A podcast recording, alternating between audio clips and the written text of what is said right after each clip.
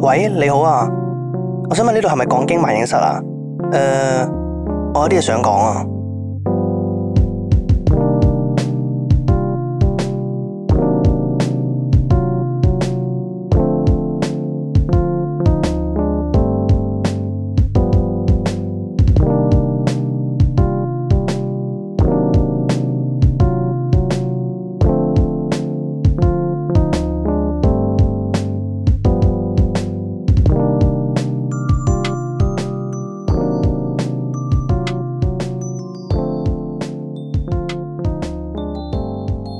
今日精神狀態 O K 啊，係完全係瞓唔着咯。因為平時我哋咧翻完嘢咧，有時夜晚錄音咧，咁我補眠噶嘛，補眠咧我哋有時約晏晝咧就五點零六點啦，嗯係咯五點啦，你當五點啦。啊咁我四點鐘出門口嘅，係咁但係咧今晚就約到好夜啦，我哋係我哋約係到九點幾嚇，嚇，咁所以變相好咧。曳啊！所以變相咁啊平時我 suppose 要醒我時間就係四五點啦，跟住就啊好自然咁樣樣瞓唔着啦已經。哦，我哋個台好健康啊，其實，點解咁講？因為通常咧其他台啊，我見係即係可能誒大家都要收工啊，係即係星期六日啊，第二日過誒唔使翻工嘛，係即係再過嚟錄音咁樣。跟住或者係佢哋平日可能有啲 full time 嘅啲頻道，啊跟住之後佢就係夜晚日日都夜錄到好夜先走，或者做到好夜先走。哦，但係我哋 奉承，我哋我都注重健康啊。我哋好少可八點打後都仲做嘢。誒唔係啊，其實我想我想講，我哋為一個台嘅健康犧牲咗自己身體上面嘅健康啊。哦，咩意思？因為我留意到咧係，我近排唔咧，健康咗？我我我未翻夜之前咧，我啲同事都已經話啦，喂，你成日夜晚咧，如果唔夠瞓啊，即係話你一個人咧嗯瞓唔足，你夜晚需要瞓覺嗰個時間咧，係係會有腦部損傷嘅，腦部損傷，即係你冇一個好嘅時間俾你個腦去整理你啲記真係嘅咩？嗯我第一次聽喎，憶，長遠嚟講係會有 brain damage 啦。仆街，咁啊， 真㗎？真㗎，即係如果你唔瞓覺啊，成日夜晚即係通頂嗰啲啊。 哦，通頂嗰啲，但係瞓唔夠都計啊，瞓唔夠都計嘅，瞓唔夠，咁瞓唔仆街咯，你你你有幾多鐘 啊？四個三個，問問地嘛，問問 你，所以咧就會咁少。 哇，好撚勁啊！咁所以咧，係，我係留意到，我係譬如話記憶力冇咁好啦，嗯誒個腦冇以前轉得咁快啦。啊每講一句嘢之前，我都要誒個腦撈一撈機先講到出嚟，啊，即係唔係好似以前咧一路做哦我哋全盛時期，真係完全嗰種全盛時期點，講 咧？我而家都全盛時期，啊，而家都全盛時期，咁啊我即係我腦轉得好快咩㗎，求其以問我啲嘢，咪幾好啊？今日係十號，我係係咪先？ 又啱啊喎，繼續繼續繼續問。問我問我問多一條，诶、哇！我諗唔到，我嗱我我 撈唔哎呀到，，證证明我撈 唔到，我撈唔到啲問求其題問啲出嚟。數學題啊，五啊六加 九，八十七，我冇話要啱啊。O K，好，唉，唔好講廢話，屌，開始咁啦，啊今日係啦，今日係講英萬應室啦。係係今日好，我哋今日小明事咧嚟到今晚第一篇嘅投稿，係，第一篇投稿咧就係路人甲啊。係啊，佢話我，佢同我講，佢話一發咧，係一發 jazz 嘅低音咧，一般咧係 double bass cool，即係低音提琴啊，啊就唔係 cello cool 大提琴哦啊。上次你話係大提琴啊嘛係，咩話係大提琴啊？上次你係話大提琴，所以佢就話哦，jazz 嘅低音通常都係 double bass 嚟唔係我嘅，唔知嗰部係，其實我睇咧，我唔識認啊嗯啊。我知道嗰部係好撚大部啊嘅，但係大提琴係咪冇咁即係未去到成個人咁高嗰啲嘅？因為我知道大誒提琴係成個人咁高，咁，但係低音坐地噶嘛。但係低音提琴咧咁，低音提琴就問得好低音提琴喎，低啊音提琴用手彈彈噶嘛，但係其實大細係一樣嘅，只不過係佢哋唔同。我唔知喎，你真係考起我喎。哎呀，唉，死啦，好尷尬喎！我明明係學弦樂出身嘅喎， 真竟係然答唔到呢條問你 係咪題啊吉，他嗰邊真係嘅？尷尬啦！哦，有分別個嘅， size 係低音提琴再大嚿啲我嘅，哦再大少少嘅，係再大再大嗰啲啊哦唉，真係無知。哦係啊係啊係啊，係啊 OK，低音低好音提琴再大嚿少少 O 嘅 K，好，係啊哎呀，係明明係學弦樂出身， 竟然已經唔知啲咁嘅分別，哎唉，睇嚟自己都係未夠好。O 不過唔緊要， OK，多謝你嘅提醒啊。 K，好多謝你不。過我哋都從來都唔係啲咩 jazz 嘅專家嚟啊我單純聽嘅啫嘛，我聽嘅啫嘛啊我唉睇唔到啊。我唔係我唔係學樂 理。 O K，好不，過我都有諗過，如果有朝一日我真係學樂理嘅話，都學哦你好難嘅喎，幾有型成件事係。啊學你好難嘅喎，即係譬如話係啊，即係好多唔同曲風啊嘛。我真通係常樂理嗰啲就係誒你入邊嘅曲風啊，係包含咗啲乜嘢？即係可能譬如話你淨係 jazz，佢哋誒誒誒我玩樂理又好少呢啲嘅，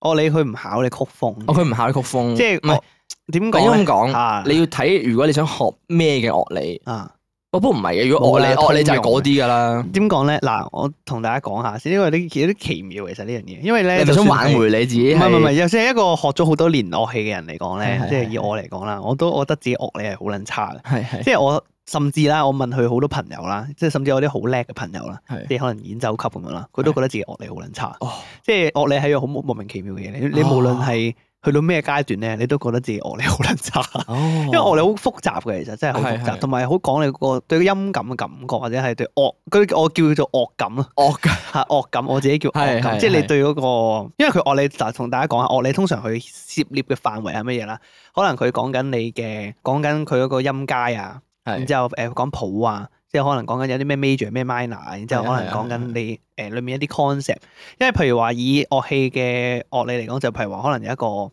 你誒唔同音調啦，A B C D E F 嗯 G 咁樣啦，嗯跟住可能就邊個同邊個係爭一度啊，邊個同邊個爭半度啊咁樣。嗯即係呢啲全部都係樂理範圍內嘅嘢，或者係係佢係講哦呢個 major 裏面有邊幾個 chord 啊，呢啲全部都係樂理範圍嘅，所以好撚複雜嘅係其好實，撚複雜，係同埋好多變，因為因為可以樂理分好好多唔變，同種類啊係啦，所以同埋佢變相就好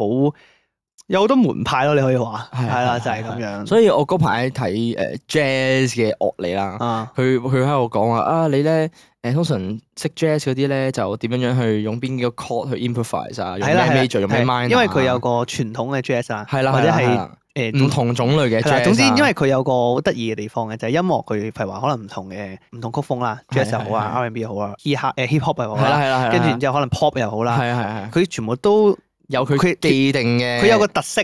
係啦，即係佢有個好好 stereotype 嘅玩法係啦係係啦，啦，有個係啊啦好好明顯好誒好好有獨特感，好有誒好有嗰啲叫咩，好標誌性嘅玩法。係啊啦，但係咧，因音樂有趣嘅地方係咧，因為佢好多時候會 cross over，所以你又好難用死一個音樂嘅方向，一個音樂嘅形式去定義一樣嘢。即係我而家好多人會將 pop 同 R&B 溝埋一齊噶嘛，你唔可以嗯係係係話死佢就係 R&B，因為音樂唔係話你 R&B 就係 R&B，佢好多時冇一都係一段段嚟講咯，係啊啊即係係咧啦通係啦常有啲歌咧都唔係話成首係咩㗎啦，通常可能佢個講佢。溝噶係嘛，啦，好多嘢佢可能聽完，誒聽完第一段主歌啦，跟住就係哦呢段咧 R&B 風咁樣，係啊係啊唔同所以風格啦，因為樂理有好得意嘅就係咁樣咯，就係佢冇一個好限死 set 死嘅規矩，但係佢又會有啲特質係你睇一聽就聽得出，佢係嗰樣嘢就係乜嘢，嗰樣嘢就係乜嘢。我好得諗意嘅我諗最誒誒嗰啲 classic 少少嗰啲 music 咧，即係經典少少嗰啲叫咩咧？classical music 嗰啲叫咩啊？中文係咩啊？經典經典音樂， 多謝係咪呢個？你係咪要呢啲啊？ 唔係啊 classical music 即係講誒呃誒誒誒誒莫扎特啊，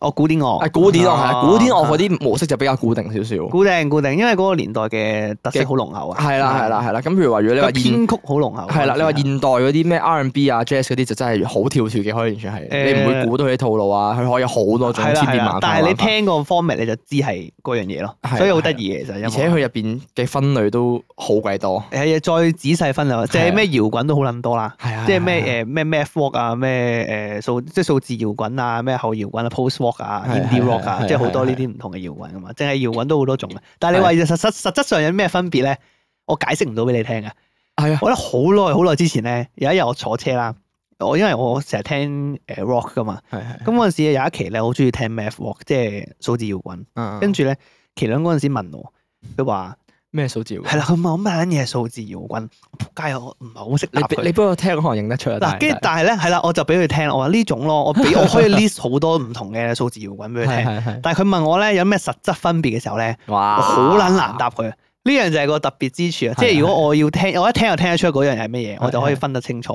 誒，但係我要點樣答佢咧，好難，真係好撚難。 係啊，我唔知點樣介紹俾佢聽。因為佢就即係樂理嘢嚟㗎咯，呢啲啊係我哋我哋呢啲誒，樂理差嘅人係嗰啲咩唔會咯，咩數字搖滾，即係最最典型嘅形象咪就係話咩？通常唔主音唔一定係誒 vocal 咯。啊嘅。哇，明哥講得出啦，係呢誒數字搖滾個特色係咁樣噶嘛係，即係主音可以變調咯，即係唔一定係唔係即係係啦，主音可以變調，唔一定係 vocal 係主音，嗯，可能誒 bass 係主音嘅有啲 band，啊可能吉他 solo 係主音，可能鼓係主音嘅，係即係好多係唔同嘅數字搖滾通常嘅特色係咁樣噶嘛。咁點解佢叫數字搖滾嘅？我唔撚 知啊，真係唔撚知啊。好多謝你嘅投 稿。 O K 好，咁啊下篇投稿啊，咁啊下篇投稿咧，投稿人叫不識用。O K，咁啊 icon 意見，你就話啦，哦，因為我哋源於咧有一集有人話我哋我嗰支 icon 嗰支咪啊，係就話好似賓州嘛，係係咁啊，以所以咧佢就不適用咧，就話啦，icon 嘅意見就話基於原有嘅 icon 咧，將兩支咪咧不如都改為兩條賓州啦。佢話 P.S. 一定有其他觀眾有相同嘅意見，請統計下數量。呃誒有有相同意見嘅，不妨 P.M 我哋，咁我哋再考慮我下哋要唔就要。知 道邊啲人啦，咁我就可以係啊 ban 咗唔你。係唔係唔係唔係咁 OK，樣，好我哋好健康 channel 嚟噶嘛，啊，我哋唔唔係賓州嚟唔嘅，係咪嚟嘅咪嚟嘅，我唔係好知講咩其實。咪嚟嘅，咪嚟嘅。我哋哋換 icon 噶啦，遲啲可能。有機會係咪有機有機會會啊想換咯，但係諗唔一路諗唔我想換個簡單啲嘅，即係好型到啲嘅。簡潔少少啊。因為咁樣嘅，如果線條太複雜咧，嗯，我印貼紙出嚟好難印啊，即係你放大睇好肉酸即係啊。可以減低個成本係嘛？係借啲啊唔係嘢成本唔啊成本嘅問哦哦哦題，係你放大咗就好眼花撩亂咯，如哦果同埋會冇咁有獨特性啊嘛，即係嗰線條係係簡約係易記啊嘛，係，係同埋嘛我覺得而家隻藍咧，如果到時即係 let's say 我哋藍又嚟要咩？而家你咪綠嚟咩？誒呃湖水綠咯，你當湖水藍綠 anyway 啦。而而家隻顏色啦，唉屌！而家隻顏色啦。係係係如果到時我哋要 mass production，即係可能譬如話整啲誒咩咩咩衫啊，有啲咩產品嗰陣時，我覺得呢隻色好似好好貴咯會，因為呢隻色唔係常見嗰啲顏色我唔知咧我唔知點計法喎，應該唔會話會貴啲嘅咩哦唔知我就係覺得呢隻色好似啊，同埋呢隻色咧做 icon 可可以還可能還可以，但如？OK，果放大咗件衫度就好似。好醜樣。係咪啊？係咪啊？應該你想會你想象下成件衫係啊係啊有大範圍係啊，係因呢為個色，而家呢個 icon 咧，如果你要做衫嘅 icon 啊，好肉酸，我哋有諗好過難咧。襯啊。我哋講真，我哋有諗過咧，係係係當初有件 T 恤啦，嗯，即係有諗過出㗎，係但係我哋一路冇實行啦。唔係太早啦？而家係咁，呢個當然都係一個因素啦。係係咁係但係當時咧，我哋其中一個 idea 咧，就係將我哋個 logo 咧就印落誒件恤衫嘅前面啊啦，胸口前面細細個咁樣樣啦。 OK，係啦，咁跟住後邊咧就誒好似誒嗰啲嗰啲咩廣東話字典咁樣樣，寫住講經咁樣樣。哦係，嗯跟住下邊即就係有個有廣東話拼有個音。粵語誒拼音啊係啦係啦，跟住下邊有個解釋咁樣有個喺有個個背脊定嗰義度。嘅字咁樣係啦，嗰時有諗過啊，即係類似諗過啲咁嘅哦 product 跟住定義。義個字就係我哋嗰個 slogan 啦，係啦係啦係啦係啦，即係細細係隻字後面，啊啦係啦，之後就係畫啦幅圖咁下下樣邊就係我哋個 slogan，我哋 intro 講嗰啲嘢。哦，幾得意係啊，喎，其實幾靚幾幾喎，有型嘅。但係係爭個 icon 咯，係啦，但係個哦 icon 就係你無啦啦綠色喺前面，我就覺得太養眼。同埋要有個簡潔得嚟，因為你嗱，如果衫嘅 icon 啦係，係你太複雜咧，好好突兀啊，係啊，如果係啊簡係潔啊先可以融入一體，先嗯先順眼可以着出街嘛。先有型咯。啊！你唔都唔想低着調住得嚟，明明哥面前嗰度賓州周街走 啊嘛？細細個睇唔 到，太細啊，太細睇唔到嘅。即係咁講，即係咁講。係 OK，好，不過多謝你。係咁啊，下邊投稿人咧咁啊叫金草米 Oscar，你知唔知個金草米啊？唔識知喎唔識唔識啊？唔需要金草米咪就係啊邊個咯？魔法小神同家船裏面嗰個洋葱頭咧，好撚廢嗰個，哇！啊你唔講我真係唔可以記變得形嗰喎。個，嗰個咪叫金草米咯。係 哦，啊，佢主人叫廢老哥嚟 啊嘛，你真係記得我連佢首歌識唱黐咩線無敵嘅廢老哥 嚟啊，好撚好笑啊！首好歌耐耐，我已經唔記得啦。廣東話配音嘅先。OK，咁啊，金草米就話啦。我係係經個 friend 咧介紹聽你哋鳩噏嘅，真係好正，哇！好有真係我同平時我啲 best friend 咧，平日一齊講啲戇鳩嘢，講足一日嘅 feel。咁啊，令我每日翻工都好充實。咁希望而家咧翻新工都可以聽住你哋 podcast，順順利利過咗呢個試用期啦。OK，就係咁樣，哦多謝金鐘嘅投稿，多謝金草米啊！但係係係翻住新工聽我哋就專 podcast 心啊少少會嘛。唔會出事？同埋一睇下知你唔專心啊！你 podcast 都打錯啊？係咩？係喎 podcast 啊 pro podcast， podcast。哎呀， 哎呀，哎呀呀，哎呀，唔專 心啦！快啲專心翻去個新公司 OK，哎啊！不過多謝你投 稿， 係多謝你啊係。唉，我哋成日有嗰啲聽耐咗咧，呢啲聽眾話：哎，我介紹俾個 friend，介紹俾個 friend。嗯，我就喺度諗，哇！各位聽眾都好好捧場啊，哦係好捧場，係啦係啦，係個推好捧場，都好捧場啊！哦成日周街分享俾人聽。 ，OK，我希望啊嚇，我希望每一個誒，即係聽咗你咁多集啦，啊，每一個人都至少揾十個人嚟唔係做功課 唔係唔係，即係 I mean，哦我我唔係希呢個意思望我我希望大家係聽得開心 嘅，哦哦哦即係你知，如果譬如話你做大咗之後咧，你難不免有啲人係會哇咩咩 channel 嚟㗎，黐線你俾咩 channel 我聽啊咁樣。哦呢兩我條我驚我個 channel，誒哎呢個又我哋可以講下嘅，我係成日好驚咧，誒推介俾人啊嘛，係係即係譬如話可能你好似啊金草米咁啊，佢個 friend 推介俾你，係係咁假設金草米嗰陣時未完全未聽過嘅，係我好怕咧成日自己嘅形象咧，即係個節目做出嚟嘅形象咧，俾人哋嘅第一印象唔好，係啊係啊，因為我哋我哋冇乜點塑造過自己第一印象啊嘛，即係你一聽你一聽求其撳開一集就我哋兩個喺度鳩啊，跟住啲內容完全冇營養係啊我嘅，我好怕，我好怕有人唔中意我咯。其實係咩？即係 I mean，啊唔係我唔係淨係講我咁簡單，即係我講成個 channel 啊。 其實我唔中意你嘅我喎，講個頻，你唔中意關我 鬼事。啊 我我講緊成個頻道，啊哦即係我好怕自己形象， 將個頻道形象塑造到好唔友善，或者係好唔 friendly，或者係點樣？我咧唔 friendly 又唔會嘅，因為即係我都知唔會而哦畢家，竟我哋但係都好怕會有呢件事發我生。覺得 friendly 反而唔驚，但係我驚係即係我哋有朝一日啊哦真係太冇營養啦，跟住俾人覺得我哋嘅 channel 好廢啊。係啦係啦，啊同埋誒呢樣嘢我都驚，因為我一直想做嘅係雖然係貼近生活係，同埋貼近聽眾，係但係我同一時間我又好想展現到我哋係專業嘅，係即係明啦唔，明啊？即係我要展現到哦，我其實我哋係好認真咁做緊呢件事之。後咧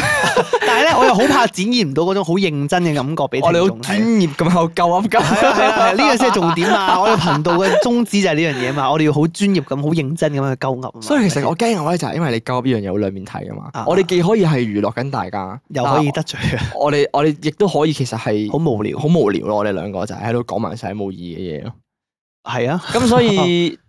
哎呀，又要，哎，我咁所以咧，好片面嘅，唉，多謝咁多位支持咗咁耐 啦，哎唉，之後啊你講嘢咁嘅嘢啊都 keep 住聽啦。我哋而家，家我哋而家，唔係，不過我都真係慶祝下啦，即係而家都提一提，啊我哋有廣告嘛，係啊咁，係係跟住誒，I G 其實我近排睇我哋個 follower 都幾理想嘅，都多嘅，多咗啲啦，多咗啲啦而家係係啦啦穩係啦，即定係少有增長啦，咁啊托賴大家幫手咁樣。係啊啦係啦，咁我哋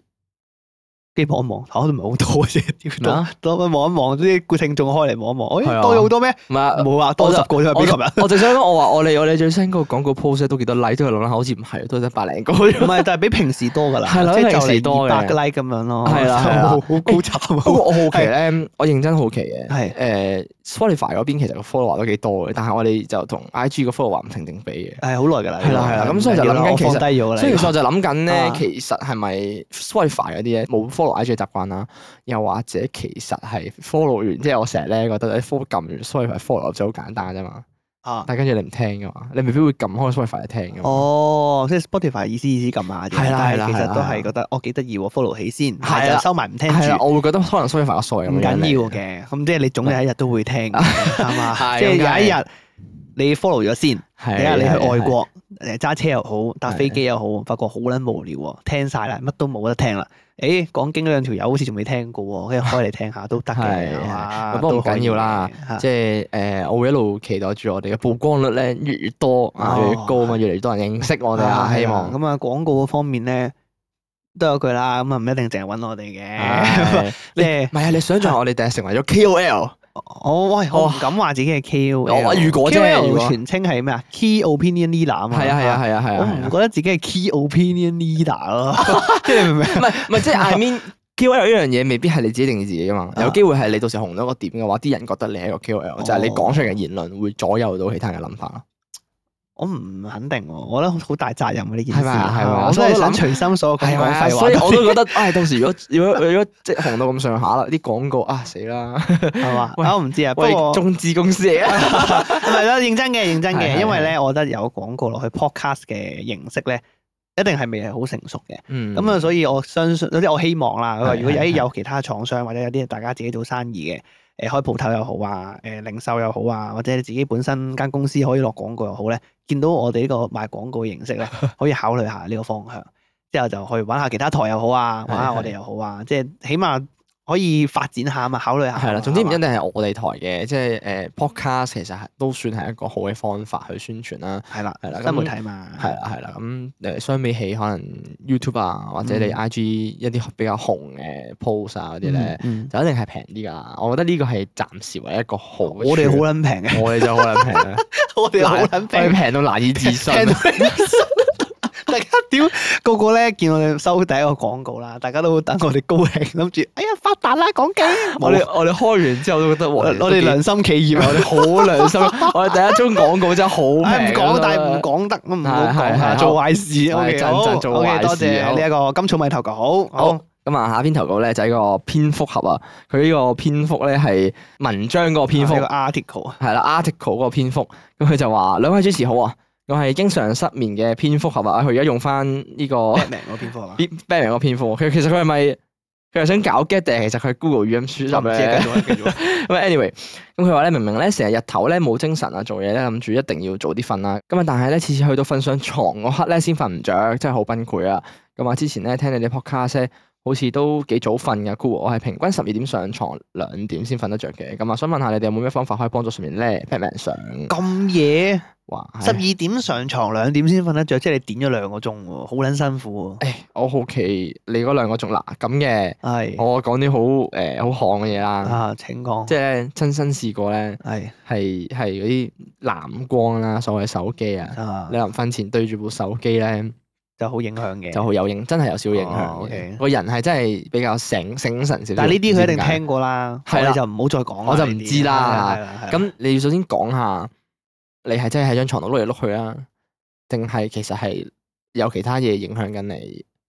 哦即係可能你係，哎呀，我唔即係我而家目前我唔知道你係壞習慣嗰種瞓唔着啊，啊，定係好自然嗰種瞓咩唔叫着啊壞？習慣嘅？即係譬如話，可能我啦，我有個壞習慣就係我上床臨上床前咧，我一定會攞部手機喺度碌嘅，即係我哦我一定係好多人都係嘅，係，我哋係睇睇翻咁上下 I G 啊，跟係住 YouTube 啊，咁樣係跟住先真係諗住瞓嘅。係咁跟住嗰度睇下睇下，都可能睇咗我半個鐘至一個鐘咁樣遲瞓咗咯。係咁啊，唔係 Ray 係遲瞓咗，但係佢而家瞓唔着喎。係啊，咁如果係瞓唔着嘅話，就即係代表佢已經 stop 佢係 stop 咗係啦瞓咗上床啦，想瞓啦已經，啊但係係就瞓唔着。啦，點兩個鐘頭，麒麟嗰陣時咪係點兩個鐘咯，哦一日係點個零兩個鐘先瞓得着，但係瞓一陣又醒翻咁樣，好辛苦啊嘛。哦，我好偶爾，好偶爾先有呢個情況出現咯，超級偶爾。我嘅情況係，即係我未講話咁樣，我成日唔夠瞓嘅。係啊，因為其實即使我係翻早咧，其實我都唔夠瞓嘅，因為我唔係話我太夜瞓嗰啲咧，我係工作壓力。我唔知嗱，我唔知你會唔會都係工作壓力啦，我就係工作壓力啦。但我嘅壓力係源自於邊度咧？就係、诶，我成日驚醒唔到啊！嗯，即係我成日驚啊咧，我翻早咧，我凌晨五點鐘起身啊嘛，你驚嚇真係㗎我驚我鬧鐘呃誒 miss 咗就仆街響唔啦。成，係啊係啊係啊，哦，所以我有時咧，即係好明顯嘅，即係明顯到點樣樣咧，係嗰個差別就係我翻早嗰日，即係我咁我都係一個 cycle 得四日啫。哦即係啊我四日裏邊都係有一日翻早，都係有一日發生，啊誒或者係四日裏邊有一日係會咁樣樣，就係嗯夜晚瞓覺，嗯可能十點鐘上床啦，係咁跟住咧瞓到一點一點零啦，凌晨一點幾啦，嗯誒會自己扎醒多字，跟住我就誒仆街係咪要翻工啊？差唔多，我就成日認住認住，咦係咪差唔多到起身個時間？啊跟住我就撳撳一撳下鬧鐘，誒哎一點幾，跟住唉好啦，未到啊，未到啊，仲有幾個鐘頭瞓，跟住就瞓啦，哦跟住瞓瞓下咧三點鐘可能又醒一次咁樣樣咯。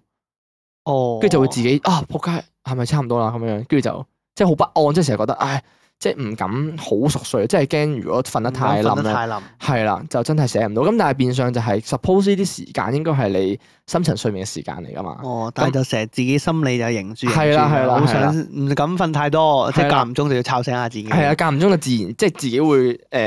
但係佢又唔係喎，佢係真係單純係，我覺得佢係點到兩點先瞓得着喎，如果係咁樣樣嘅，即即係佢唔係係瞓瞓下突然間想醒想醒。不過係瞓太佢都耐佢係經常失眠啊失眠問題咧，我建議，如果因為我我怕你應該係最近聽咧，咁啊我可能冇聽晒之前啲集數，咁我哋曾哦經建議過咧，當時冇無眠咧唉，嚇，因為老朋友啊嘛哦係，冇眠盡啦係啦嗰陣時，冇眠盡，啊係啦啊嗰陣時真係瞓唔到嘅。後尾係咧，係咁我哋就話試佢下嚴重過你用好多添啊，應該係啦，佢試直下頭瞓唔到啊，瞓唔佢到啊，直情冇成晚冇瞓過，之後第係二啊朝就直接翻工係啊嘛。係啊，我哋嗰陣時建議佢又食褪黑色素嘅，係。嚇咁啊，你都可以考慮下嘅。其實係咁啊，褪黑色素其實對佢睡眠係有改善嘅，但係係就係係都有少少副作用啦。少少咯。誒不過我哋可以去到時去藥房問嘅時候問下藥劑師意見嘅。咁咁但係一般嚟講應該都冇乜問題嘅，咁樣你可以去考慮下啊，就係咁樣。係啊，又或者誒，我唔知道會唔會有機會係嗰個作息時間調整下咯，可能啊，我唔知會唔會係你好早起身啊，係啦，褪即早係啲，係啦係啦，即係生理時鐘嘅問題啦，唔知會唔會啊哎係或者係嗰個叫咩啦，消耗下自己體力咯。我以前都建誒議過呢哎樣嘢真㗎嘛。臨瞓前做運動又係有幫助啊，誒拉下筋唔咯好，做太劇烈啦，嗯係啦拉下筋都 OK 嘅做下啲小運係動啦伸展下啦，係啦係啦，或者係如果有，我因為我唔知你翻工嘅時間係點啊樣。如果有係時間嘅話咧，嗯即係可能收工之後食飯前去做個運動。嗯如果如果有時間，我知大家都好忙嘅係，OK，係即係係如果假設有時間嘅話，咁係啊可以考慮下呢個時候，或者係我見你十二點瞓嘅，可能你同食飯時間有啲距離，可能假設你七點食飯，係係落咗格啦，可能九點零鐘，你可以去落去跑步，我唔知啊，或者屋企做個輕輕做個運動。啊你如果你有 Switch 嘅，有 Wing Fit 咁去玩下咯，係嘛哦，係喎，即係 something like that 啦。咁啊，然之係係後係 OK，你做完啦，咁啊當消耗下體力咯。咁我諗夜晚應該容易啲瞓得着係嘅。即係係當然啦，係有時間情況下，真係冇時間啦，可以喺屋企做下啲輕強少少，屋企做到嘅係嗰啲咩平板支撐啊、係誒 sit up 啊、掌上壓啊，然之後嗰啲咩拉下筋啊，嗯即係喺度輕微至拉下筋，拉筋都係算係一種運動嚟嘅。跟住咪輕即係做呢啲嘢咁啊，我諗應該有係啊啲幫助嘅都。同埋嗰陣時我有聽講過咧，如果你譬如話臨瞓前咧，譬如話你沖個熱水涼咁樣啦，啊 沖完熱水涼之後咧，因為你體温高哈啊，哈哈體温高嗯係特別難瞓㗎。係啊係啊，唔得㗎！我以真係前唔得真㗎係試過，係啊，我我有沖完時熱水涼好撚精神，所以想瞓覺。係係唔即係唔知點解喎？你啊凍嗰陣時咧，會特別容易眼瞓㗎喎。我唔肯係啊定喎，因為嗱，我嗰陣時試過咁樣嘅。我以前讀書嘅時候有一次試過咧，誒瞓唔着啦，跟住係我起身，唉唔得啦唔得啦，即係沖個涼先。係跟住然之後嗰陣沖時涼明明有少少睡意嘅，一沖涼啦，啲水一淋個頭，哇屌好撚醒身，係 啊係啊，死係啊咗上去。打機唔想瞓覺。係啊佢我我之前睇佢話係真係你個體温高係冇咁容易瞓着，佢但係佢冇話你會失眠。佢話啊嗯冇咁容易入睡啊嗰下，因為你體温高啊。反而如果你個人體温低，因為你瞓覺嗰陣時，其實你個體温都會一路降低㗎嘛，係咁。啊你個體温低嘅話咧，就會容易啲入睡咯，係啊純粹係咁樣樣。好，不過多謝你投稿，係希多望謝有你幫助啦。投稿係 OK，冇 錯，真係再瞓唔着咧，咁就誒再聽下我哋啲節目咯。我可以話俾你聽邊幾集特別悶嘅，你可以走去聽嘅。係係，真係真係 有啊，唔係講笑有啊。啊，我真係心裏面有數㗎，真係有啊我真係知道邊幾集特別無聊嘅，我自己頭覺得。頭嗰 誒特別係頭嗰唔一陣定啊㗎，有陣時中間可能有中陣間時都有都失準係啊嘅，中間都 有好多謝你 投稿，OK，係好冇。錯，咁啊，下邊投稿人咧叫做魚頭絲美女孩子，咁啊魚頭絲美一睇就知係新加坡嘅聽眾嚟啦。係 OK，冇錯好，咁樣啊就話啦，Hello 明哥同一發，我係住喺新加坡嘅聽眾啊，Cool 三十三歲女仔嚟嘅。咁啊，一年前咧無意中聽到你哋嘅 podcast 之後咧，就一直都有聽啦。哦，一年前喎，我聽咗好耐咯，咁你一年前都耐啦 OK，好多集㗎啦謝一年多謝。咁啊，因為廣東話咧喺新加坡其實唔算太普遍嘅，咁啊，所以咧通常都係同家人啊或者長輩先會講廣東話嘅啫，好少有機會咧聽到後生仔講嘅。哦，原來咁樣嘅。啊，哦，我唔知廣東話咁喺新加坡啊，新加坡係咪講普通普通話同㗎英，文咯，哦，佢哋嘅母語應該係普通話同英文嘅，哦因為學校應該係教呢兩樣先。廣東話我就唔知有冇教咯，學校我知道佢哋識好多都識咯，識咯，但係可能好似佢咁講咯，即係同長輩嘅屋企人咯。哦哦，可能學校冇教喎，如果係咁有話，機會後生仔唔多㗎應嘛。該唔會啊。廣東話我覺得應該唔會特別教咯，應該因唔為會特別教你哇，如果你要教廣東話嘅話，你教哦好好多好多嘢教喎。啊香港第時咪就係新加坡嘅情況咯。哦，廣東話唔會學校特別教咯，但即係係同屋企人即係講。同我哋呢個 generation 嘅人講咯。 Oh shit！係，啊，即係我哋到時變咗阿叔咁啊，就係同佢哋講咯。跟住就係佢哋會出街就係主語就變咗係做但係係佢哋都識廣東話，但 係冇咁冇咁冇咁冇流行啦咁母已經語咯，係啦，係啊即係冇係咁係冇咁日常生活用到 Oh 咯。 shit！哦應該係啦，應該係啦我。即係如果哦，講咁可以幻想到啦。緊好耐，即係如果即係當然唔會係二，我諗應該唔會五六年我嘅事依六年啦，我十諗年啦，可能十年年都未必20啦。廿二三十年啦，二三十年之後可能就會咁樣哦樣。哦我以前一直冇畫面啊，我而家突然間有啦啦有啊我而你家一醒起原啊來可以抄參照下呢個新加坡。OK，好咁啊，Cool，一開始咧。聽你哋嘅 podcast 咧，真係覺得好新奇，尤其是咧係聽你哋講粗口，啊 係係咩？我我成日覺得我成日覺得我哋講粗口咧，好似好好粗俗啊，好俗啊！你成個 podcast 有一段時間我哋討論過應唔應該講少啲嘅，係後尾咧有結論嘅，就好啦，我哋講少啲啦，但係發覺冇嗰件事啊，唔係唔係唔係，我哋有一段我哋有一段時間覺得我哋唔應該有粗口喺裏邊啊嘅，直即係情唔應該有，係啦係啦，因為正常我做唔到，但係因為我哋有一下事，因為電台都冇噶嘛，電台係唔會電有台粗唔口會有粗口噶㗎係嘛，啊咁我哋都有諗過，唉，咁我我哋哋係咪應該都要嗰啲叫咩啊？誒嗰啲叫咩咧？老少咸宜少少，係啊即係所有人都聽得嘅時候都唔會有尷尬 咧。係啊經教壞人咧？我哋成日講粗口，我有一段時間咧，因為我有陣時會同中學老師食飯嘅。係我有一次，我有我試過有一次咧，同佢食飯嘅時候，我諗緊咧，要唔要推介自己嘅 podcast 俾佢聽但係因為佢始終係老師，有，我有即時係為人師表嘅時候咧，咁我我我因為我雖雖然雖然我而家嘅身份唔同咗，但係我都曾經係佢嘅學生，我都仲有少少敬畏之情。係啊，咁係啊我就諗緊，唉，但係我成日講晒粗口咁嘅節目，好似唔係幾好意係思啊推介，真係所以我都冇推介俾佢。我以前有個， 啊我以前有個誒大專大學嗰個阿 Sir 咧係係，係佢都有問過 podcast 嘅啊，係啊，係啊佢有追問過，佢佢有追問過，佢最後都係夾硬問我攞咗 podcast 俾佢，但唔知有係冇我聽我就誒佢有聽幾集嘅嗰陣時話，哦我唔知而家仲有冇 keep 住聽啦。 OK OK，咁啊，但係 anyway 咧，就係嗰陣時我都哇死啦！我 podcast 講嘢好冇營養 嘅喎，跟住跟住跟住嗰啲呃誒誒，成日好多粗口嘅喎，係啊，好撚廢喎，好尷哦係啊尬。即係我哋我哋成好日丟講架我 啊，哋成日 就係講廢話，你教出嚟嘅學生就成日喺度做埋啲咁嘅淨係 識嘢啊。講廢話。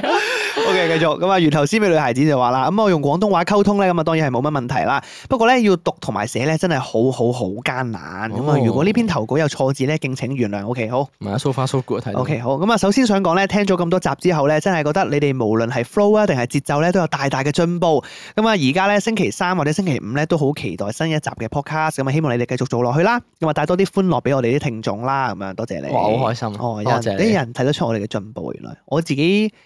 知道有進步嘅，起碼應該有，但我唔知有幾多咯，係啦，我都係咁啊講，即係啦係一定係有進步。一定有嘅，言少少會都係啦，係啦係，但我就係唔知有幾多。嘅。係哦，OK，多 謝你，多謝你。咁啊，聽到最新一集嘅講經咧，咁啊講到香港嘅特產或者文化輸出，佢會應該係叫做 culture export 啊嘛係 cultural。 ，cultural Export，export 係 export，OK 係好係。所以咧，想分享我嘅睇法。咁啊，當然啦，作為一個外人啊啦，或者係旅客啦，會買啊、食啊或者做嘅嘢咧，咁可能會 stereotypical 少少嘅。咁啊，例如係咩咧？咁啊，小巴啊、哦電車啊、天星小輪呢啲咧，對我嚟講咧，已經係好 iconic 嘅香港標誌啦。咦呢個係小真嘅，我覺得。小巴嗱，我啊我電車同天星小輪我認同嘅，啊小巴係香港。小巴係，小巴係小咩？巴係，即係綠頂紅頂小巴一定係㗎。係咩？你喺第二度邊度有呢啲咁嘅 van 仔，即係小巴？啊你啱啱一 minibus 路講你猶豫喎唔。 係，因為我諗咗一下，可能第二度地方有，但係要揸到咁 快咧，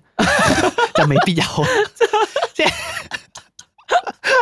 要揸 到，即係咁咁撚粗魯咧，揸得就應該即係未必有。即係可能咧，即 係係你誒國外或者其即係我哋香港以外嘅地方啦。如果有小巴嘅話，可能唔會坐落架車度長期聽住嗶嗶嗶喺度響咯。係啦，呢啲係啦外國人買到嚟我香港坐小巴，啲響嘅咩因聲為嚟㗎？外國可能就覺得， 我唔知啦，我唔知啦。外國可能覺得，哦，咁你有個儀表板，咁啊係有個誒有個 limit 嘅車速啊嘛，咁啊係正常唔應該響噶嘛，咁係 for 誒佢。哋可能連我哋點解有個車速嘅係車啦，速，佢就覺得，嚇點 解會需要有個車速你儀而家要話俾我哋聽，你係啊揸幾快跟住當你凌晨嘅時候見到架小巴入隧道，你就明點 解，成條隧道係 keep 住響冇停過。OK，咁啊，第二樣嘢咧就係話長洲嘅太平清醮，咁啊，我喺長洲咧哦買咗好多呢個平安包嘅紀念品啊，咁樣。哦，嗱呢個長洲太平清醮我知道，其實係特色嚟嘅，但係。遊客同我嗱，我覺得咁樣嘅，我覺得太平清醮係遊客同埋本地人係一半一半。嗯，係因為遊遊客固之然會去睇啦，係但係本地人咧有啲可能係一家大細去睇，可能未睇過會想去睇下，或者可能係係習俗覺得想慶下節、應下節咁樣嗯就去睇下。但係有另一半嘅香港人咧，好似我呢種咁樣咧，就真係嫌麻煩就唔會特登去咯，即係屋企電視可以睇到，嗯而且年年都知道，咁就未必有咁大興趣，同埋好多人就未必想入去咯。誒，呃我反而會覺得香港嘅端午節會特別啲，因為香港嘅端午節會爬龍舟，係啊爬龍舟仲要即係可能你中國都會嘅，但係我哋即係我哋又喺個城門河嗰度搞咧，即係或者側邊有好多人圍觀啦，係係香港仔啦，啊係啊係係係啦係啦，就會誒比較有節日特色多啲咯，亦都係叫做傳統少少嘅節日啦。爬龍舟哎端午節爬龍舟咧，因為我有經驗啊，我可以同大家講下，以前唉咧。又嚟，唉仆街，唔係好講咗未笑㗎過分唔係唔係，我咁啱講下，好少啊好好係短係講下。係你知唔知正爬講龍舟？誒，如果喺端午節咧，你會好多明星會去落去爬噶。哦，真係啊，因為明星賽有啲隊咧，可能就話哦誒，會同啲我唔知去邊度嚟嘅，有啲隊嘅會長咁哦樣啦，然之後可能同啲誒有啲人識嘅，然之後可能有知道哦有啲明星住附近喎，想嚟玩下喎，係然之後係可能出席下啲儀式啊。哦誒、即係拜神儀式啊，一齊落去玩一玩咁樣係啫。係因為通常咧，如果端午節，我就係知香誒香港仔，因為我就係端午節拍過香港仔啫。係係咁係佢有分，之前咪話有咩小龍、中龍、大龍嘅，即係有唔同係 size 咁嘛。係咁係端午節係一定係攞大龍出嚟嘅。係大龍咧，基本上係每一隊龍舟隊嘅佢哋嘅寶嚟嘅，係即係佢哋係每一隊真係有一隻訂製嘅大龍，哇係真係佢代表佢哋隊嘅龍舟嘅。係咁嗰隻龍舟好 Q 貴嘅，哇咁啊咁真哇係寶嚟嘅。咁唔 OK 怪之殺你啊啦，而且上次佢哋仲會係用誒，sorry 啊，好似係中龍嚟嘅，好似中龍嚟㗎係但係當哦當然都有機會係自己龍舟，因為咧哦龍舟比賽咧喺界內啦，就會話有分私家龍同埋公家龍嘅，哦係啊公家咁嘅龍就係機構搞，誒通常會機有構俾你係啦，就會有一隻誒設定好嘅龍舟哦。又係大家都一模一樣嘅啫，係啦，係係咁啊，即係知個牌仔唔同咁樣。但係係私家龍講緊就係大家會準備自己嘅龍舟嘅，哦，係啦，就型好多。通常啲會好中意會着緊私家龍多啲嘅。誒，但係如果私家龍嘅話咧，你你啊攞出去參賽啦，有冇話你嘅規格一定要符合翻啲咩？定係其實一啊因為為一樣嘅，因為通常你訂製嘅龍舟本身設計上做工嗰下已經有一定嘅規格嘅，佢哦唔可以因為安全問題或者係流水誒、呃、線，即係嗰啲叫咩誒嗰啲叫咩啊？流體力學啊，係問題係呢哇流 體力學，即係會講到呢啲㗎。跟哦係住所以佢哋一定會係有一個特別嘅設計，所以通常大家都係用嗰個啦，唔會有啲咩差別，即係唔會話咩好唔公平嘅情況。哦，其實係係係，所以誒、就譬如話，我啱啱講翻端午節啦，咁其實就係爬大龍啊，大龍大家就會攞大家嗰隻自己龍舟嗰隻船出嚟㗎啦，係咪係先？係係佢端午節嘅時候，咁嗰陣時咧誒、通常第一轉咧就係、拜神儀式啊，或者係意思意思可能爬俾啲觀眾睇下，哦或者係即係總之第一場係歡樂性質嘅，哦就唔係真係認真嘅。係咁啊係係表演係賽，表演賽有啲時係表演賽，即係開下光咁樣啦。係係係。攞個好意頭，通常咧會有啲明星嘅。我我記得以前我哋嗰隊咧，誒咁啱側田會落嚟爬咯，啊咁係啊，正，即係側田住香港仔啊，住鴨脷洲㗎 嘛。唔啊嘛。 會嘅，唔會嘅，應該唔會。 但係因為側田住嗰陣嗰陣時啦，佢係住喺鴨脷洲嘅。我我我知佢住邊啊！哦 我 exactly 知佢嘅單位喺邊度啊！俾 你去去敲 門去我上，可以偷睇，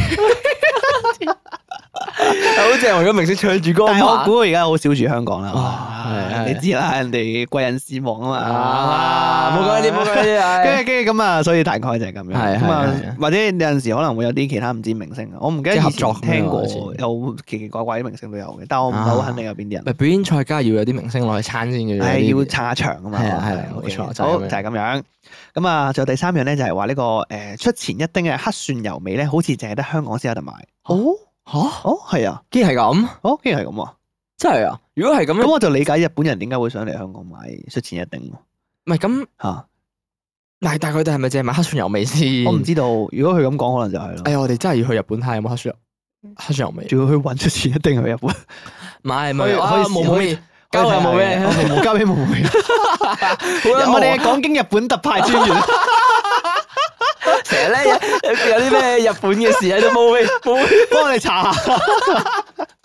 OK，好。咁啊，第二第四樣嘢就係粵語啦。OK，有廣東話潮語或者粗口嘅紀念品咧，我一定會買，例如係貼紙啊，哦或者 postcard、誒 notebook 等等。哦，呢個我都覺得係有得做嘅，其實。哦香港嘅特色粗口嚟嘅。誒、你知唔知我啊誒琴晚翻工啦？咁我做咗到幾場嘛？啊咁咧我就誒，佢而家好多鋪頭都基本上啊重開翻啦。啊咁我就經過間書局，咁佢又通常咧佢誒機場嘅鋪頭店都會有啲手信啊咁樣紀念嘅嘢賣啦。嗯咁我好奇啊，我哋嗰陣先講完，究竟有啲咩手信係會誒、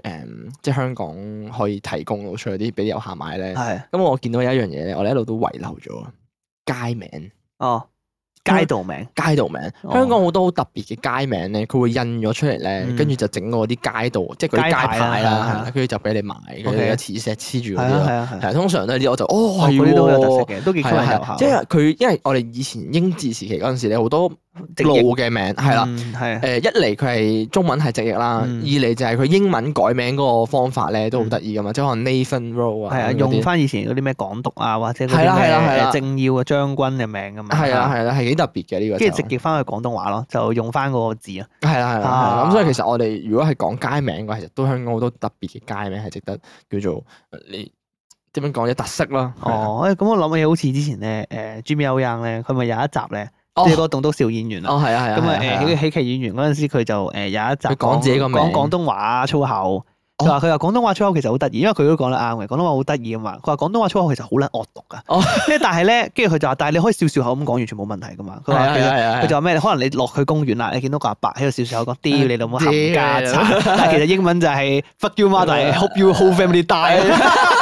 佢話好 撚惡啊㗎，其實你將廣東話講出嚟好撚 casual 啊啦，好撚得意啊！廣東話粗口，你係咪全家死晒？ 你冇全家死晒，好撚惡。OK，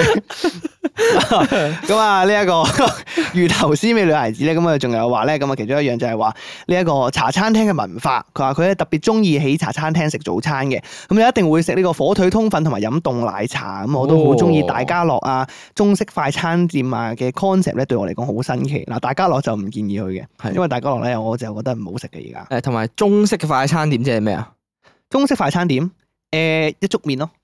哦，嗰啲係啊嗰種咯嗰種咯哦係啊係嗰啲咪喎中式快餐係喎店我我你知唔知幾耐冇見一種面咧？ 啊我都好耐冇見過。誒、或者係嗰啲叫咩啊？其實冰室都係嘅，哦，嗰啲乜乜冰室乜乜冰室有連鎖嗰啲咧，其實都算係快都餐算係嚟中式嘅都算係快餐。咁係中式嚟，係中式嚟係㗎，中式啊係中式嚟㗎。因為我以為佢係西，哦，不過冇可能係西式唔，係係快餐茶記店，通常茶記快餐店係係係中式係嘅，或者係粵式咯，可能叫做粵粵式，粵式係粵語個粵咯，哦哦，係啊，廣東話咯我，就越南嗰粵廣粵文化唔係啊，屌 你，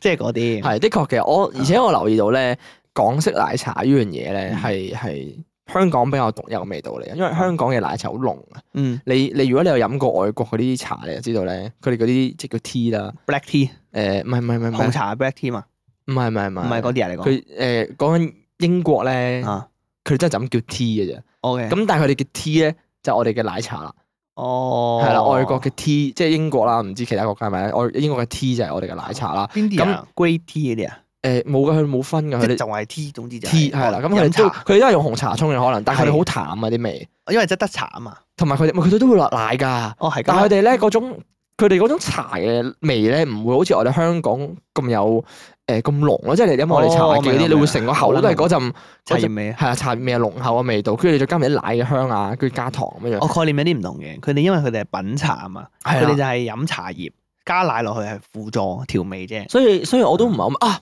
呢個時候咧係就正好誒 cook 咗呢個誒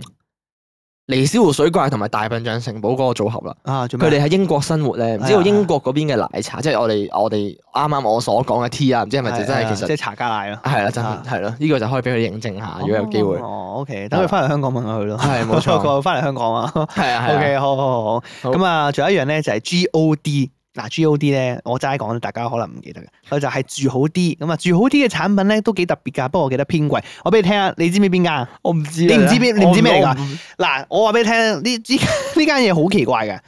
我懷疑佢一定係背後有公司嘅，或者有大老細嘅，即係係我覺得係一啲大集團旗下嘅副產品公司嚟嘅。佢佢係賣咩㗎？佢係賣啲好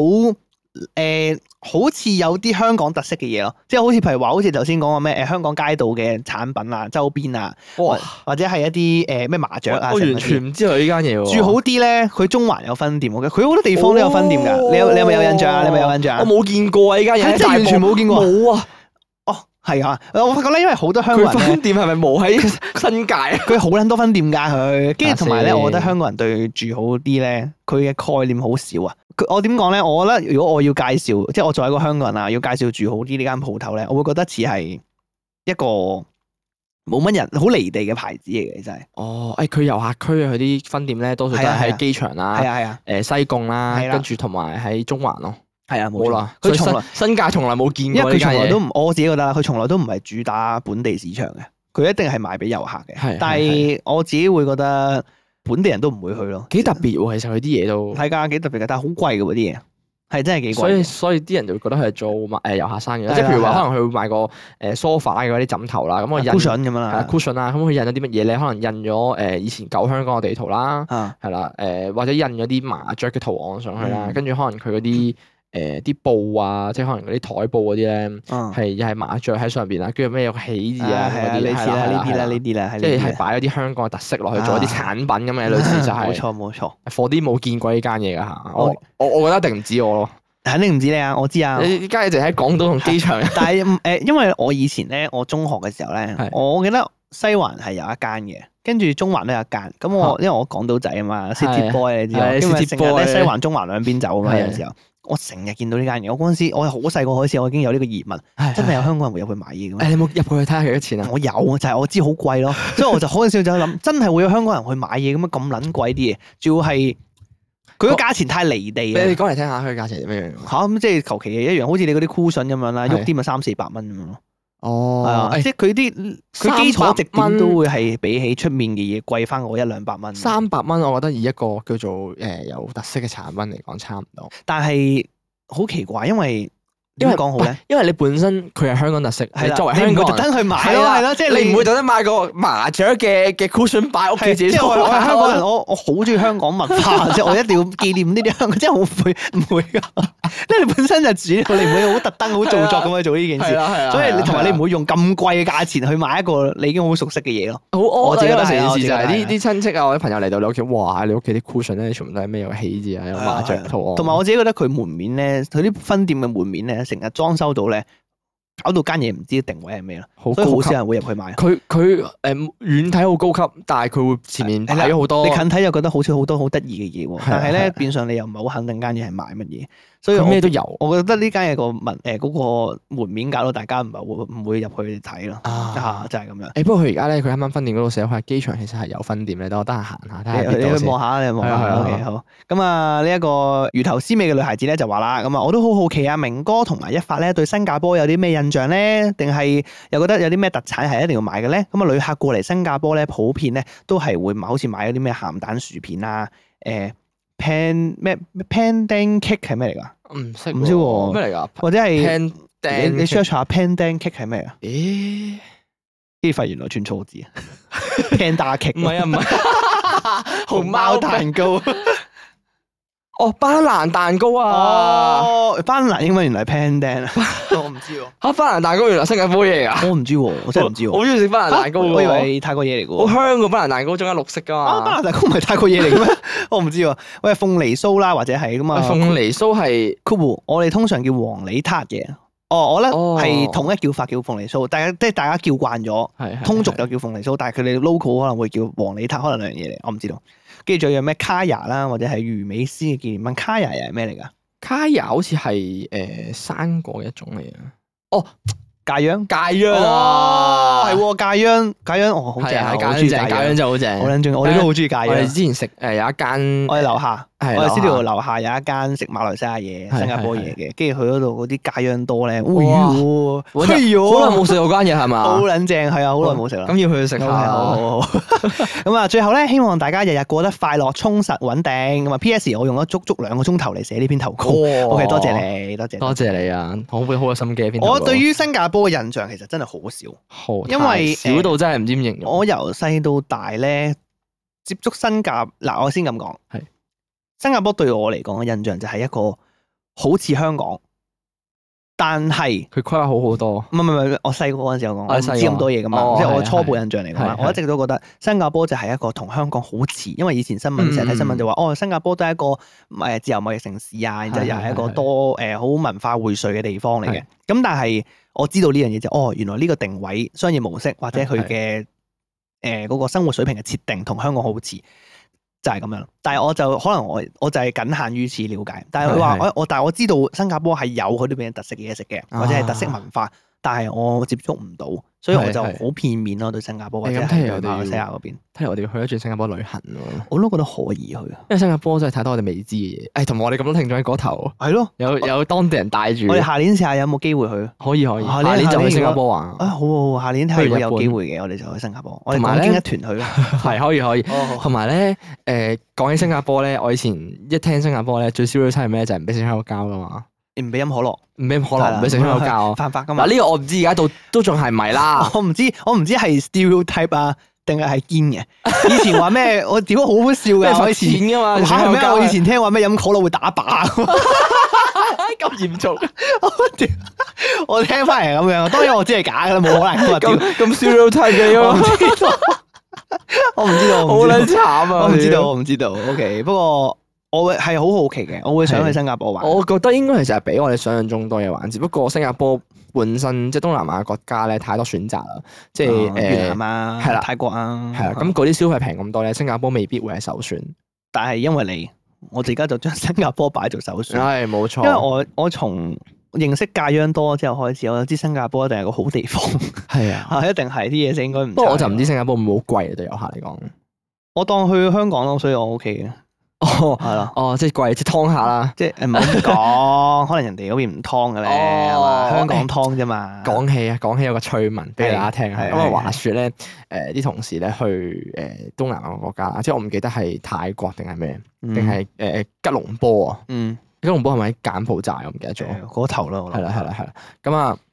佢話咧嗰陣時去自駕遊啦，咁啊租架嗰啲電單車啊，嗯咁咧租嗰啲車咧一定新淨啲噶嘛。係咁當地咧警察咧就會認到你嘅，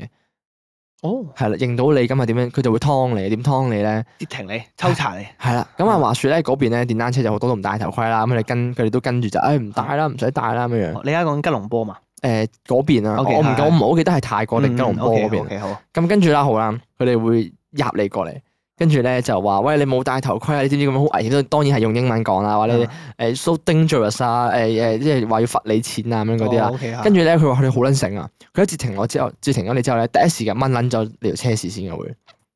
哦，係啊，佢收沒直接沒收咗你條車匙啊！哦，跟住咧就同你講，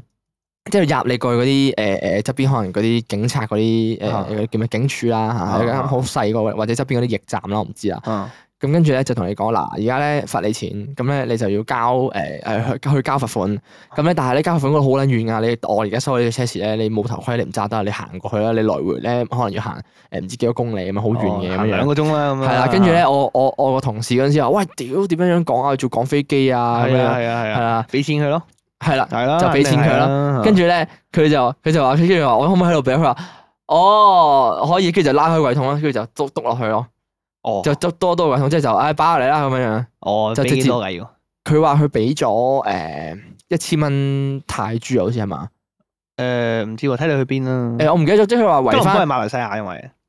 誒，我唔記得咗。佢總之總之佢話圍翻皮，我唔係好記得個貨幣係咩。總之佢話圍翻皮，大概係百零蚊港紙一個人。嗯哦係 OK，啊佢前後用咗四五嚿水咁樣樣， OK 係啦，就甩咗圍啦。咪同誒俄羅斯一樣咯。係俄羅俄羅係斯咁都啊係啊，誒莫斯科咯，我知道。莫斯科嗰陣時，因為我去嘅時候咧，我雖然我冇遇到，係但係誒我有上網做 research 咧，話因為莫斯科可能有啲好出名嘅景點，即係紅場咁樣啦，係係係誒嗰個好大個廣場咁樣係啊啦。係啊。跟住係啊，咧，因為佢嗰度誒莫誒俄羅斯嘅警察出名係爛仔嚟嘅，哦，就話咧佢哋會點樣咧，就會截停一啲遊客喺個廣場嗰度，係跟住然住之後咧就話誒問你有冇護照，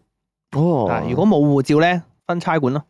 一係就俾錢，哦係啦，如果咪先放你。走。誒咁好難冇護照嘅話，你遊客出得街，護照更新噶嘛，通常係啦係，啦係啦，但係總之佢仲會諗法，即哦一定會諗到啲即係辦做法鳩你啦，就係會係啦係啦。哦，跟住就護照可能就話寄攞嚟睇下，跟住可能收咗，然之後就話誒有啲問題喎，要唔要翻差館 check 下之類咯，係啦，哦唔哇，唔翻都 OK 嘅，俾錢咯，俾錢之後就哦 OK 搞錯咗，攞去攞 去，即係呢啲咯，哇，一定會有好呢啲咁嘅撚嘢。多呢啲嘅，真係外啊國係都，因為佢話誒佢俾完錢走嗰下咧，佢見到下一個外國人喺出邊等 緊，哦係啊，係啊，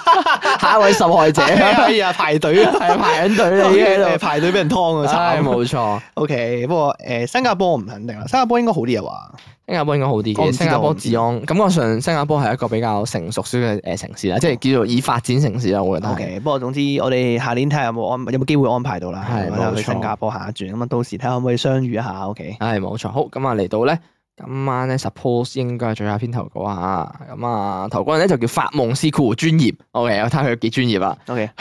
佢話：嗨，明哥阿發，小弟咧係第一次投稿啊。咁其實咧我都係年輕嘅聽眾嚟嘅，大約咧由今年一月幾開始翻 part time 咧，就日日踩住單車咧聽講經。哦，新界人嚟喎，咁睇嚟嚇，翻 part time 係啊，就日日踩住單車聽講，即係踩即單車係踩單翻車翻翻工工嘅，嘅。係啊，哦，幾 chill 我喎！估應該係新界人咯，有機會，我即估啦係一定係大西北啊、新界嗰啲先可以踩到單踩住單車翻工啊。除非你住上環， 跟住你灣仔或者金鐘翻工，可能都可以。 哦，啊，我唔知道，我哦新界機率就比我較唔大知道，少不過少。幾型嘅，如果係咁啊。係啦，不過佢話酷咁啊，有少少以前咧玩 GTA 咧揸車咧聽電台嘅 five。哦，OK，佢話咧去到而家咧喺東南亞咧 exchange 緊咧都係繼續聽。我去咗東南亞 exchange 啦已經。哦，OK，好，咁咧佢話可能咧因為咧有啲思鄉啦咁啊，酷唔講邊度啦，因為咧實在太冷門。思鄉你係講東南亞嗰度冷門定係香港呢度冷門啊？ 嗯，應該係東南亞嗰度啩，因為佢話如果講咗邊度咧，啲 friend 肯定八卦我係咪去咗港經度投稿啊？哦，OK，太冷門咧唔知啦。咁唔知喎哦係 anyway 啊 anyway，咁佢都會話 anyway。 ，OK，好 anyway，咁啊近排咧聽開咧 EP 四十啊，哇！第四十集係講經定係講聖聖經講，唔聖係唔經係唔係萬應室，萬應室，實係哦，係啊講白鴿嗰集啊，係即係係係啊，啱啱先講完李斯湖水怪哎李李斯湖水怪係啊係啦係係啦係啦。佢話咧就想分享下咧最近咧 exchange 咧遇到嘅嘢啦。咁啊話說咧東南亞咧唔知點解咧都白鴿咧好多㗎，咁啊但係咧烏鴉咧就仲多。咁啊而自己咧有次成 break 咧去旅行咧就去咗當地嘅首都玩啦。咁啊成個 vibe 咧都好似香港啊，咁但係咧就勁多烏鴉。咁啊自問咧自己原本咧都唔係好驚城市入邊嘅雀仔啦，仲覺得咧佢哋好 Q 喎。咁但係咧一見到成條街都係烏鴉，仲要咧每逢夜晚六點咧就喺度啊啊啊 cool 咁啊，超大聲啊，大聲到令你毛骨悚然啊！仲重要咧，佢係成地都係爵士喎。哦，再重要咧就係佢差少少就中埋頭獎㗎嘛，真 係咧就超驚係好多雀仔呢個群埋地方啦。咁啊，但係咧香港咧又好似唔係好覺有好多雀仔庫喎同埋爵士群埋啊，咁啊超密集嘅街道同地方。有你未遇到啫嘛係啊你其實冇誒，你冇用心留意呢啲地有啲方，公園咧，其超實撚好多多嘅，其實一係啲比較細細地嗰啲公園咧，好多雀仔喺度群埋嘅。啊特！別係有人位置咧，有啲有啲地方又係碎。哇！你睇下中環嗰啲咩環球大廈咧，屌你隔離嗰條巷， 成地都係爵士，好 巷我就唔知啊，但係撚多啊！我知屌道有啲公園咧係衰嘅，佢哋有時誒、有啲人咧會餵麵包碎俾佢哋咧。啊，係佢喂成日鴿係啦，餵鴿啊咁嗰啲咧，咁啊變相佢哋習慣咗佢哋嘅嘢食就會群居。啊，繁殖得好犀利啦！係啦，冇錯。咁啊，咁啊明哥咧同一發咧就有冇經歷過雀仔多到令你驚嘅情況咧？咁啊，最後咧想同你哋講翻聲加油啊！咁啊，知道咧而家香港 keep 住有自己嘅興趣，同埋 keep 住咧個堅持咧都唔容易噶。但係咧真係想同你哋講啊，你哋嘅努力咧絕對冇白費到噶，繼續 keep 住把火。好，哦，下邊有第二段咧就講俾萊編嘅喎，佢就話啦，P.S. 俾萊編少少嘅建議，可以咧試下問下咧有讀過社工嘅 friend 啊啦。或者上網 download 社工嘅課本嚟睇啊。Cool，我自己咧都係 download 翻，咁睇下入邊咧學嘅嘢咧就係咪自己嘅興趣啦。咁另外咧都可以問下咧，同埋試下 Cool related。嘅 part time 或者 intern 咧，咁就會容易啲揾到答案噶啦。咁啊，同埋咧可以試下轉下個方向諗。與其咧諗自己會享受到啲咩，不如諗自己咧願意承受啲咩苦楚。例如話，我可唔可以頂到翻 shift 同埋少啲 bonus 嚟做到我想做嘅嘢啊？Cool，因為講真啊，香港冇一份工咧係真係唔辛苦啊。就算啊係五百蚊一個鐘嘅補習咧，補得多啊，都會枯燥乏味啦。咁啊，希望你都揾到自己中意嘅事業啦。咁啊，PPS 啊，祝哦，OK，多謝你 啊。佢話佢話祝一發，唉，祝一發早日你揾到好伴侶，終身幸福喎。唉，多謝你，啊好多多謝謝你。你投稿唉，發又夢師唉又係又係呢啲祝福我揾到伴侶嘅説話。點解叫發夢師啊？咁 所以佢成篇文都冇講我發夢嘅嘢，喂係咁 喎，咪係咯咩意思啊？最專業嘅位，係啊，屌，我唔知有幾專業喎。專業發夢。 究竟你冇，你冷靜係撳咩啊先。部電話？ 究竟係你專業發夢師專業啲啊，定係明哥呢個專業嘅解夢大師專業 啲啊？咁你係時候要嚟比拼下。兩個差唔多咗，而家睇 OK，落好。希望你下次可以分享啲關於發夢嘅嘢啊。唉，而家你純粹只不過係講係啦，哇好多雀其實香港 都有嘅。特別係把啦，嗱，其實我自己咧新界就好少少，我住嗰頭就冇話好多雀，但係有麻雀咯。我樓下樓下咧成日有啲麻雀係唔驚人嗰種，誒麻雀唔肥討嘟嘟厭喎係。啊但麻雀唔麻雀討咁厭撚 Q，毛神神一個波咁咁細隻，係啊，我都想捉住佢。係啊，擺到明。係歧視啊，係啊，係啊，偏心噶而家係。因為咧誒，譬如話可能誒某啲可能大埔海濱公園咁樣，我唔知啦嚇，我好耐冇去過啦，唔知 OK 嗰度有冇雀咁樣啦。係係係，咁可能海濱公園咧，誒、多雀嘅地方，即係香港咧有啲多雀嘅地方係明顯到你會見到群居啦。咁但係咧，嗯佢嘔心嘅地方咧就係、我我覺得嚇啊，佢唔我唔係話即係佢嗰個位多雀事，我係驚佢飛起嗰下喺我頭頂或者隔離飛過嗰下咧去拍翼啊，啊，嗰陣味啊，又或者可能我係我因為我成日覺得佢哋就係唔衞生，哦，我就係覺得佢哋係野鴿野鴿係啦。啊，如果譬如話野種係啊，如果譬如話喺 OK 側喺側邊飛過咧，會啊哦唔好傳染喎，你哋唔好掂喎咁樣，我就我覺得好似有種氣場係係唔乾淨咁樣啊，哦覺得就即係係嗰個只雀，佢有個佢有個 半徑可能係。誒五十 cm 嘅一個 圓形，嗰個嗰個圓形裏面都係一個污糟好多細菌係嘅啦係啦係範圍啦，就好似我覺得即係誒，除非佢識自己清潔自己，即係除非你話佢係誒有有沖涼嘅咁樣，係咁我就我就知啫，咁但係唔會噶嘛，佢周圍飛周圍食，係啊，我唔知噶嘛。係啊係咪先，我我我都好唔中意鴿嘅原因係，即係我又唔我唔係點講，我唔係驚，但我係好討厭佢哋。主要原因係因為我咧，我覺得佢哋太過缺少自覺。哦即係我覺得我唔中意鴿嘅原因係咧，我覺得佢哋太太囂張啦， 我覺得太自以為是啦啲鴿。即係我好討厭呢件事。啊即係我覺得咧，你哋作為野生動物咧，唉，應該保持翻啲野生動物嘅直覺同埋野性我。我行埋嚟，你好走啦，係啦，冇錯，大家都係作為呢個大自然生活嘅動物，係，係即係唔該係你俾翻少少警覺性得唔得？誒，我想知道誒誒誒誒，港誒港島係咪港島啊？係咪有個咩咩咩公園咧？係動植物公係園，動植物公園係咪好多雀㗎？動植物公園咧就反而冇咁多，哦。因為咧人就冇好多。呢個所以我就話套翻我嘅理論咯，係即係之哦前一直係係講嘅理論就係人多嘅地方咧，雀就多，誒咁尖沙咀啊，但係尖沙咀又唔會話都好多。尖但係都係一啲海你旁睇唔到嘅位，可能係啲餐廳、酒吧、後巷啊，哦，你通常天匿台後巷位啊，多即。係食啲廚餘又好啊。哦，係係啦喎，有或嘢者食咩喎，地啲方位或者係係喎公園，啊，誒九龍即係尖沙咀有九龍公園咧，係即係係清真寺隔離嗰個咧哦係，應係該就好撚多嘅，我記得。哦啊，一定係啲廣場位或者廣場位咩噴水池位咧，就一定好撚多嘅。啊啊，，維園維園咧，哦，佢有一個其實都唔係啦，維園邊撚度都多噶啦，我 即哦好耐係成個冇去維園邊撚度都啦多啊。係維園咧有一個位好撚多嘅，如果維園咧大家喺呢個皇室堡 IKEA 嗰邊嗰個入口係咧係係入去咧，過馬嗰邊路會有個噴水池嘅位置。啊哦，嗰個噴水池位咧，係最多係咩咧？嗰圍滿晒，因為上水池嗰度係咪啊？最多係咩咧？係咩啊？睇情況啦。一般嚟講咧，最多就係白鴿嘅。如果禮拜日咧，最多就係賓賓。哦 即係工即係工人姐姐嘅嚇，即係係呢兩樣最多嘅。喂，唔係講笑，我成日咧，我覺得咧，香港 禮拜日咧，係係嗰係啲賓賓嘅程度，即係工人姐姐啊，啊工人姐姐出嚟玩個程度係真係有啲誇張嘅，多㗎，咁咁啊啊，即係知唔知？即知唔係知禮拜日邊度最多菲律賓人啊？誒旺角東嗰個天唔係啊橋菲律都好賓多啊。 哇！多多謝謝多謝晒，多謝晒。之前咪搞過呢個 game 又中招啲去 我唔記得啦，真。 我冇諗嗰啲咁 low 嘅招數，你用兩 次。 ，sorry。sorry，大概你首先想講咩？我話我話好誇張啊！啲工人姐姐咧，一到禮拜日咧，佢哋係嗰個量啊，個量係真係多得滯。我覺得，啊，因為係去到你會覺得逼劫咯。本身香港都已經唔係大㗎啦，你你你會如果你有禮拜日咧去個旺角東嗰條天橋咧，啊你就知道咧，佢嗰條誒行人天橋咧係即係本身又唔係話都都闊嘅，但係啊多人行嗰時都逼噶嘛。跟住啊佢仲要一禮一禮拜日咧就坐滿晒人啦，左右都坐滿晒人啦啊，周圍都係人，跟住又有陣味啦。誒，哎但係咁樣喎，係我我唔討厭嘅喎。哦，你唔我同唔反感嘅喎，我對於嗰啲誒，即係菲律賓人啦係係，即係工人姐姐啦，對禮拜日出嚟聚會呢件事咧，我係一啲都唔反感嘅喎。係哎我嗱我分開講係聚會我我都唔反感嘅，係係，但係你用公眾地方嚟聚會我就反感啦誒。我冇所謂嘅喎，嚇好逼嚇你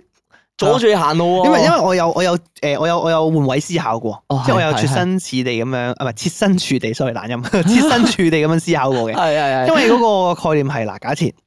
我哋幻想下先，我係一個菲律賓嘅姐姐，係我離鄉別井嚟到香港揾工作機會。係係 O.K. 咁我就誒喺、香港生活啦，係咁睇下好唔好彩啦。咁如果遇到個好嘅誒、呃僱好主嘅僱主啦，係咁可能有包食宿啊，咁啊咦禮拜日又有假放啊，係係係咁就都開心嘅。咁係啊，但係呃有啲可能冇咁好待遇嘅，咁我就要即係辛苦。其實佢無論點都好，佢哋過嚟異鄉咧去工作一定係辛苦嘅。係係咁咧禮拜日咧就係、一個佢哋可以同同鄉聚會係嘅啊時係間。啊係啊，咁就哦，咁難得就出嚟，可能就出嚟玩啊，出嚟 work 咁樣。係咁係咁佢嘅，哦我即係一個禮拜一日，我自己可以接受到。同埋同埋，誒、我自己有樣嘢我就覺得 O K 嘅就係，因為我好少可會見到啲工人姐姐咧，佢哋禮拜日用完個地方會好污糟咯。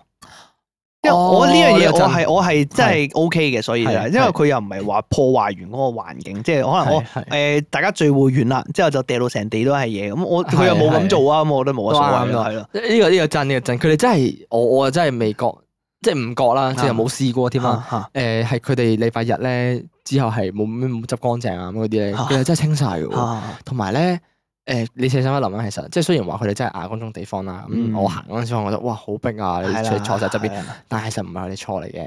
誒，因為佢哋冇一個地方去 g 係啦。其實香港本身地方又唔大啦，啊同埋呢樣嘢，因為佢講真嗱，我講真啦，佢哋過嚟香港做嘢咧，因為係外地勞工。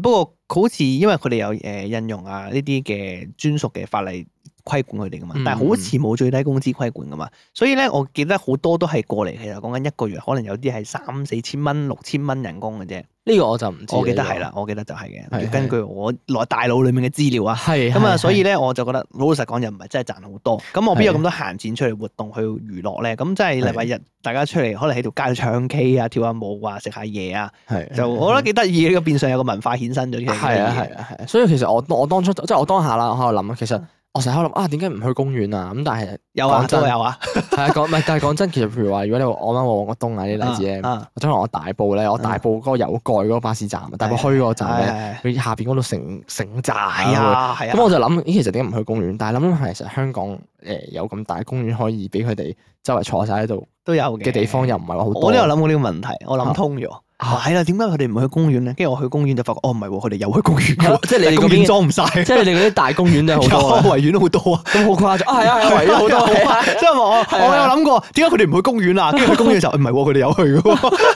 但係裝唔晒喎。係係真係好啊 OK 誇，係誇張到你會留意到香港真係好逼啊啦。同埋好搞笑㗎，有樣嘢係咧，因為誒，譬如話係嗰個灣仔啊，即係誒入境處嗰條天橋咧，哦，誒即係嗰條都有佢㗎哋有，總之逢親天橋都有㗎啦啊。跟住之後都有咧，啊好搞笑㗎，佢哋咧誒會用啲紙皮咧去揼過自己嘅空間房啊出嚟，好似露營 camping 係啊咁係樣啊係啊，但係啊好係啊搞笑佢喎。有啲誒有啲進化咗，就成日帶埋帳篷過去咯，係係啊，啊我覺得好好 creative 喎呢件事。 係啊，係啊一個一個空間咁玩咁樣，係咯，都真係嘅。咁其實講真，佢哋都唔會話誒，我哋租個 party room 咁樣咁樣貴，係咯，同埋我老實講啦，佢哋又冇知識，即即係唔係啲咩知識分子咁，我就嗯阻到地阻地方咯。係啦，只咁不過我係啊誒算啦，我又冇乜所謂嘅，就係係咁係就係咁樣。避得就我為我會避咯，我會選擇避開咯。如果係你啦話係日啦，啦，雖然我哋講緊白鴿嘅，哦係啊，你講白鴿係係冇錯，不過所以就係話香港。點樣我都係嗰句啦，最後結論就係我唔建議，等大家記得提一提自己屋企人或者係點樣，即係千祈唔好餵野生嘅鴿，嗯，因為我好撚討厭好鴿，位置野生啊動物千祈唔好令佢哋啦變得越嚟越多。O K，啊，係啊，係啊。咁啊，另外咧，如果你話來一篇少少建議嗰度咧，我都希望誒、希望佢有聽啊。我會我可能叫佢聽後邊呢呢集咧，後邊呢啊最卷近來啊篇消失咗，係最後尾消失咗，直搵唔到到 係啊 O K，係再加上我哋都誒冇揾佢畫圖忙啦啊，係啦係啦，都忙嘅。咁咁我哋咧就喺度正式宣布同萊編解除。好你諗咗咁耐，以為你講好凝重嘅嘢。誒、我覺得誒、 我覺得佢講得有啲得意啊。法夢師咧，我覺得佢講咗嗰樣嘢幾得意嘅，就係話咧，你去考慮下做唔做嗰份工咧，係就唔好諗下自己中唔中意先，因為好抽象，好難諗。諗就係先諗下究竟自己接受到啲咩類型嘅苦楚先，啊，係啦、即係究竟自己接受到有幾差嘅情況。嗯即係用你用壞嘅情況去諗，即係譬如係話可能呢係份工最差嘅情況就係哦，完全冇先係時間嘅，但係人工好高喎，可能有啲 人就覺得 O K 我可以啊，有錢咪得咯。有啲人就覺得哦，我咦呢份工原來人工低啲，但係佢都翻工時間唔係好多啫，但係人工好低咯，就係咁樣咯。係即係大概係誒係我 O K 喎咁啊可係以。啦，係即係自己有個有個比重喺心裏邊，啊睇下平唔平衡到，考慮下咩缺點你自己可以接受到，係係就就呢個係你嘅最低限度嘅水準，起碼你心裏面有個底線先。就好似即係之前你話啊，我中意去高人工嘅，咁我嗯接受到，我寧願要去高人工辛苦啲咁啊樣，你過到自己心裏面個關啦，最緊要其實係，係咁樣揾應該會容易啲收窄範圍啊，係都啱嘅。係其實香港真係冇一份工係唔辛苦嘅，其即係實行行都有辛苦嘅地方，睇下你接受到個辛苦係咪。做咩事啊？做咩事啊？交俾你啊啦，明哥，交俾你啦，看做咩啊？你搞得爬咗個櫃底啦，喺邊度啊？喺櫃底啊，喺櫃底啊，啊唔係啊嘛？係啊係啊係啊。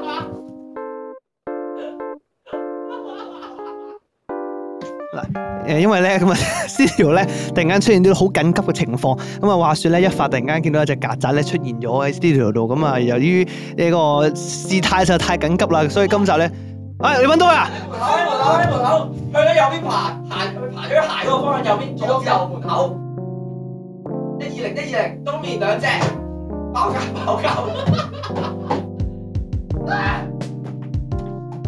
我走喂！啊，冇夾佢走咗地氈，點解攞拖鞋係咪啊？你應該去門口攞拖鞋。咁啊，今集咧係到咁多先啦，我要去消滅曱甴啦。咁如果中意我哋節目嘅咧，咁啊記得誒 subscribe 我哋嘅 podcast 頻道啦，誒 subscribe 我哋 YouTube 啦，follow 我哋 IG 啦，誒讚好 Facebook 啦，乜都好啦。咁啊聯絡我哋啦，咁啊誒去呢一個講經萬應室投稿又好啦，咁啊誒 IG inbox email 乜都好啦，下集見啦，拜拜拜拜。